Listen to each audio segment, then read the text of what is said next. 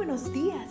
Gracias por estar con nosotros en este bendecido día. Ven y juntos aprendamos y realicemos el estudio de nuestro matinal titulado Nuestro maravilloso Dios. Muy bienvenido a nuestro devocional para hoy 31 de agosto, titulado Si alguno tiene sed.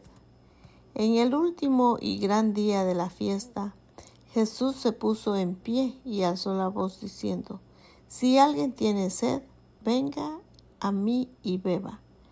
Juan 7:37. ¿Cuál era esa fiesta de la cual habla el apóstol Juan en nuestro texto de hoy? Era la de los tabernáculos.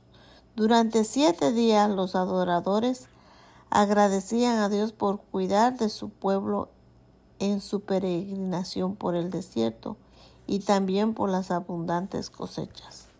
Un momento especial de la celebración se producía cada día cuando después del sacrificio matutino se realizaba la ceremonia de la liberación del agua. Un sacerdote sacaba agua de la fuente de Siloé, luego atravesaba la puerta del agua mientras sonaba la trompeta. Seguidamente subía por las gradas hasta el altar donde derramaba el agua.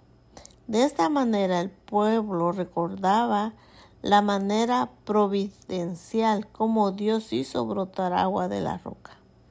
Es aquí donde entra en juego nuestro versículo para hoy, porque según el deseo de todas las gentes para el último día de la fiesta, cuando el sacerdote había cumplido esa mañana la ceremonia que conmemoraba la acción de golpear la roca en el desierto.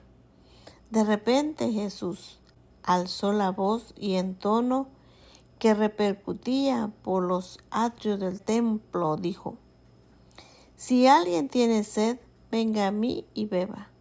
El que cree en mí, como dice las escrituras, de su interior brotarán ríos de agua viva. Qué interesante. Jesús esperó hasta el último y gran día de la fiesta para ofrecer agua viva.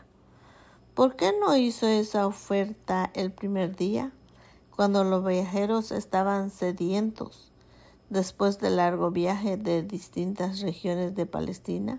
¿Por qué para el último día de la fiesta los participantes ya habían disfrutado de todo lo bueno que, que en esta vida puede ofrecer?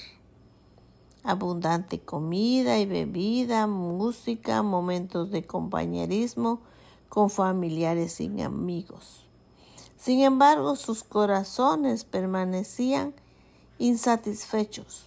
No había nada en toda esa ceremonia que aplacase la sed del alma por lo imprecedero. El Señor lo sabía y por eso se presentó como la fuente de agua que brota para vida eterna. Qué interesante.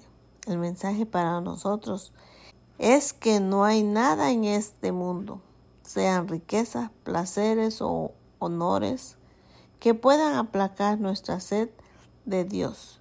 Bien, lo dijo Agustín Hipona cuando escribió, nos hiciste, Señor, para ti y nuestros corazones estarán inquietos hasta que encuentren descanso en ti.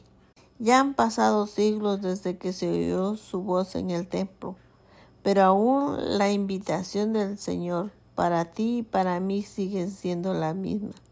Si alguno tiene sed, venga a mí y beba.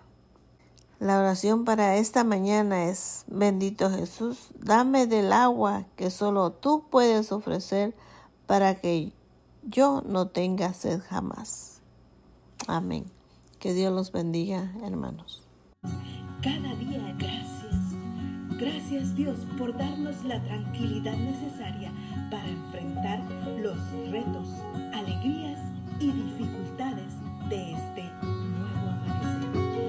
el Señor tu Dios